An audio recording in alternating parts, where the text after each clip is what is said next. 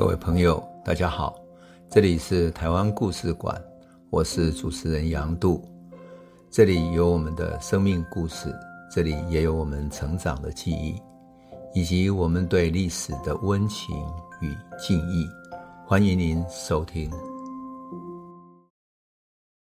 各位朋友，大家好，我们上一集讲到了美丽岛事件所改变的台湾社会。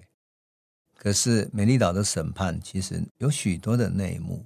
后来，美丽岛的受刑人当然在狱中有讲出了许多不为人知的故事，包括了刑求，包括侦讯的时候，那些受刑人之间如何被侦讯人员突破了心理防线，做出了彼此之间互相伤害的，乃至于种种的内幕的故事。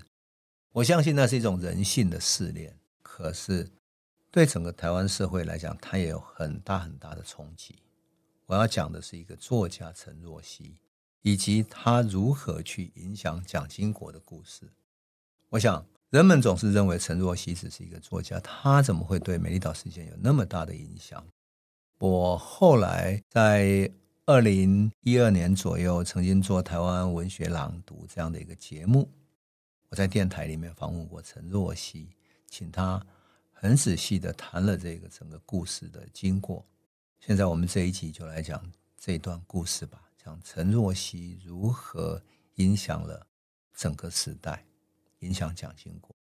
时间回到一九八零年一月七号，我们都知道一九七九年十二月发生了美丽岛事件，而陈若曦在一月七号就回到台湾了。事实上，陈若曦离开台湾已经十八年了，他得到的是。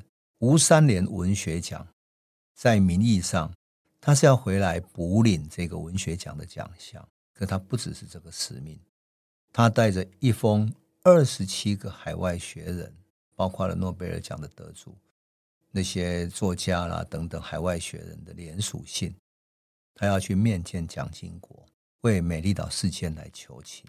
陈若曦还记得要回来之前，他对自己能不能起到作用，一点信心都没有，因为他从来没有参与过政治，他只是很安心的写小说。大学时代，他跟白先勇他们一起办现代文学杂志，开始写小说。所以，他认为自己只是一个作者，也不是一个口才非常好的人。他不知道怎么去说服蒋经国。可是，在美国担任这个爱荷华国际作家工作坊的一个作家聂华苓就告诉他说，以前。自由中国的时候，雷震被逮捕了。美国的华人原来都希望胡适回台湾面见蒋介石，帮雷震求情，可是他没有答应。我们到今天都不原谅他。聂华苓在当时曾经是自由中国杂志的副刊编辑，他有这个经验，所以他很怕国民党扩大打击面。可事实上，坦白讲啊，我当然读过胡适的各种资料，来自于蒋介石日记。事实上，胡适曾经当面跟蒋介石求情，可是蒋介石跟他说了一句话：“说你怎么都相信雷震的话，不再相信我了。”所以他就碰了一个软钉子。所以胡适把这个碰到软钉子的事情一直埋在自己的内心里面，他没有讲出来。在爱荷华的陈若曦一想说：“我怎么可能跟胡适相比？胡适是那么重要的，是中研院的院长。”胡适都不被原谅了，那我是一个台湾人，又不被同乡的口水淹没才怪，我一定会被骂死。好，他就答应了。可他回头一想说，我只是一个作家，人微言轻，对不对？我一个人讲有什么用呢？所以他决定找一些人一起联署，找这些学者，他希望能够有更大的影响力。在这封信里面，他呼吁蒋经国要公开审判，不要军法审判，来维护人权。当然，陈若曦是一九三八年出生的，他是台北县的人，台大外文系毕业。大学的时候跟白先勇、王文兴他们一起创办现代文学，我们刚刚讲过。后来一九六二年，她有出版的英文小说叫《收魂》，随后她就跟着丈夫出国去读书了。一九六六年，她跟着丈夫段世尧跑到大陆去定居，因为段世尧他们对于大陆充满了期待，特别是文化大革命。他充满了乌托邦的想象。那么，陈若曦想到自己祖先三代都是贫穷的木匠跟佃农，所以他就认同了无产阶级革命。他希望把自己所学的、所思考的贡献给劳苦的人。但是大陆在文化大革命的时期，是整个局势太动荡了，更严重的是思想跟人性太扭曲了，为了斗争而互相扭曲。还好他是归国的学人，受到一些保护，所以没有吃到太多苦头。但是他看到人互相批斗，他完全受到的那种难以形容的震撼。所以，一九七三年他离开大陆的时候，到香港暂时居住。他第一度写下文革的小说叫《尹县长》，之后陆陆续续写出了《耿尔在北京》等等这些小说呢。他当时发表在高信江主编的《中国时报》《人间副刊》，引起很大的轰动。那国民党本来一直在宣传说大陆在共产党统治下如何如何悲惨，根本没有人相信他。但想不到陈若曦是文化大革命的时候进去大陆的一个台湾人，他是作为一个真正的见证者。而且他的小说是那么的真实，那么亲身经历的，当时的大陆都还没有人能够写出这样的一种真实的小说，而且在小说里看到人性的悲哀跟扭曲，所以尹县长出版以后得到吴三连文学奖，蒋经国还曾经推荐人们去读这本书，或许是这样子让蒋经国愿意见他，所以陈若曦回到台湾的时候，由吴三连陪同。还有呢，总统府的当时的秘书长叫蒋彦士，蒋彦士一起陪同去见面。他以前见过蒋经国嘛，很早之前了。可是没想到他出国之前见面的，没想到十八年之后还会见面。而蒋经国这个时候已经是一个糖尿病缠身、行动有一点迟缓的老人了。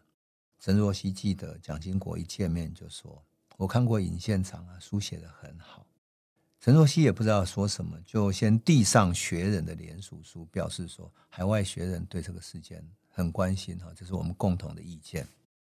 蒋经国当场就看了，看完他不动声色的说：“一切会依法行事的。”可他心里想说：“他们都叫我来求情，那我应该说什么好呢？我总不能这样什么都不说，把信给了就回去了。”他心里很急，一急之下就说：“啊。”我下了飞机的时候，在圆环附近坐计程车。我问了司机啊，他很害怕的说：“哎呀，这个也不能讲，那个也不能讲。”我问他什么事，他都说不能讲，整个人心惶惶。哎，还有人说这是台湾的第二次二二八事件。蒋经国一听到“二二八”三个字，整个眼神突然很愕然的，带着一种不敢苟同的表情看着他。陈若曦赶快强调说：“其实啊，这个不是叛乱，他们也不是军人。”不应该交给军法来审判，应该交给司法来审判嘛？这个最大差别在哪里呢？军法审判的二条一叛乱罪是唯一死刑，但是司法就不会这么严重了。那蒋经国就问他说：“陈女士，如果不是叛乱啊，那是什么呢？”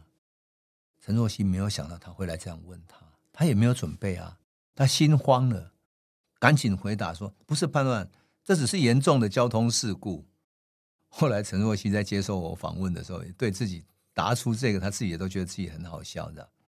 当时蒋经国没动声色啊，他讲出严重交通事故，有点滑稽的这样。蒋经国没有动声色，他旁边的蒋彦士记得跳起来说：“你怎么可以这样子？”然后要跟他拼搏的样子，要大骂他的样子。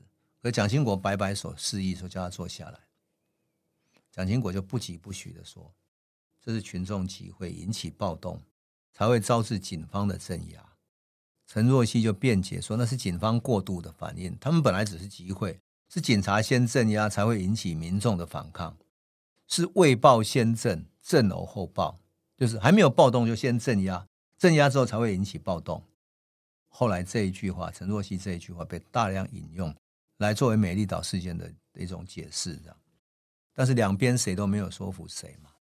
陈若曦看蒋经国老病缠身。啊，即使跟他说话也很有针对性，很清楚，很温和而沉稳，有一种长者的风范。所以陈若曦就回到一个作家跟母亲的角色了。他就很直率的说：“哎，美丽岛事情哈，在我们看来不是什么叛乱，你是不是打打屁股就好了？像小孩子这样，你就打打屁股就好了。我回来以前啊，人家都跟我讲说，蒋经国是个杀人魔王。”可是我今天一看你满脸慈祥，我有信心你不是杀人魔王，你是一个慈祥的长者。讲完了，他就后来就就走了。几天以后，他到高雄去旅游的时候，突然接到吴三连的电话，说要他北上，说蒋经国再度要约见他，所以他赶紧搭车北上，然后吴三连就带着他赶到总统府去了。蒋经国一见面就跟他解释，高雄事件是群众集会，先有暴动，警方是万不得已才有镇压的举动。他还举一个例子说，曾经有一个妇人跪在地上，请求暴徒不要再打砸了，但暴徒置之不理。这个镜头其实陈若曦在电视上有看过了，他只不知道怎么反驳。他情急之下脱口就说：“可是情治单位可能是为了镇压当街表演出来的苦肉计吧？”他说：“那个妇人可能是苦肉计。”哇！蒋彦士当场就他妈弹起来跳起来了，这样。蒋经国摆摆手要他坐下来，然后很坚定的说：“我用人格保证，我们政府不会行使苦肉计。”蒋经国说：“他读了学者的联署信。”很重视大家的意见，高雄事件的审判会依法处理。我保证这个审判一定是公开的，我保证这个审判一定是公平的。好，他们两个谈了一个半小时。蒋经国的秘书呢，出来倒了第三次茶了，意思是什么？该送客了。于是他就起身告辞。临走之前，蒋经国跟他讲，陈若曦印象非常深刻，因为他。后来一直跟我讲这句话，他说：“蒋经国最后跟他说，哪怕是一个人受到冤枉，我的心都不会安的。”这是他听到蒋经国的最后一句话。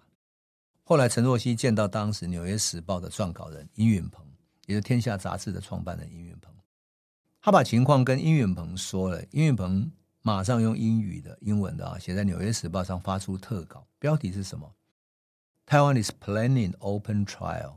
Soon for dissidents，就是台湾计划，台湾当局计划尽速公开审判异议人士。殷允鹏还问陈若曦说：“哎，你第一次见面到底跟蒋经国说了什么？”他在第二次见面之前，他还去了一趟高雄，坚持要去街头坐计程车。蒋经国的侍从都觉得很奇怪，查了一下他的行程，这期间只有跟你见过面啊。陈若曦才想起来说。他当时说计程车人心惶惶的事情，这整个过程啊，坦白讲，陈若曦记忆非常深刻。所以，二零一二年的时候，他被接受我访问的时候，他还带着很真诚的笑容回忆说：“其实啊，他跟我说，他说啊，我还只能拱大拱大，就是憨胆拱大拱大，什么后果都不知道。哎，啊，又很久没有回来台湾，讲话直通通的。”冲着当时谁都不敢忤逆的最高当局蒋经国，哎，就这样直通通的讲，啊，连蒋彦士旁边都气得不得了，哎，可蒋经国不疾不徐，很有诚意来回答。想想哈，这个日薄西山的老人，抱病还去高雄，亲自去搭计程车看民间的真相。坦白讲，他说这一点求真的心真的很不容易。当然，蒋经国的功过历史自有评价。但他晚年的用心，以及他晚年开放党禁、解除报禁等等的，其实对台湾的改变是很大的。当然了，美丽岛事件不仅是海外学者关切，国际媒体也大幅报道嘛，啊，美国也施压，所以最后的决策结果当然就是公开审判。可是公开审判影响台湾最大的，其实不在于审判的结果，当然判了。施明德无期徒刑啊，黄信介十四年等等等等，他们有很多都坐牢了，然后后来有陆陆续续有的假释，有的提早释放等等。但是美丽岛事件最重要的不在于审判结果，而在于审判过程的公开。蒋经国既然保证了审判公开，那么这一场大审就变成世纪大审。从三月十八号开始，一九八零年三月十八号开始，连续九天美丽岛事件的大审，变成台湾最重要的大事。报纸天天用两三个版面刊登详细的法庭辩论的内容。于是，整个事件的真相，乃至于党外运动、民主运动的理念，一点一滴呈现。从被告的理念陈述里面，台湾民主改革的各种主张，一点一滴呈现出来的。所以。这已经不是一场审判，而是一场民主、人权、反抗跟法律的教育。法庭变成一场公开的辩论会。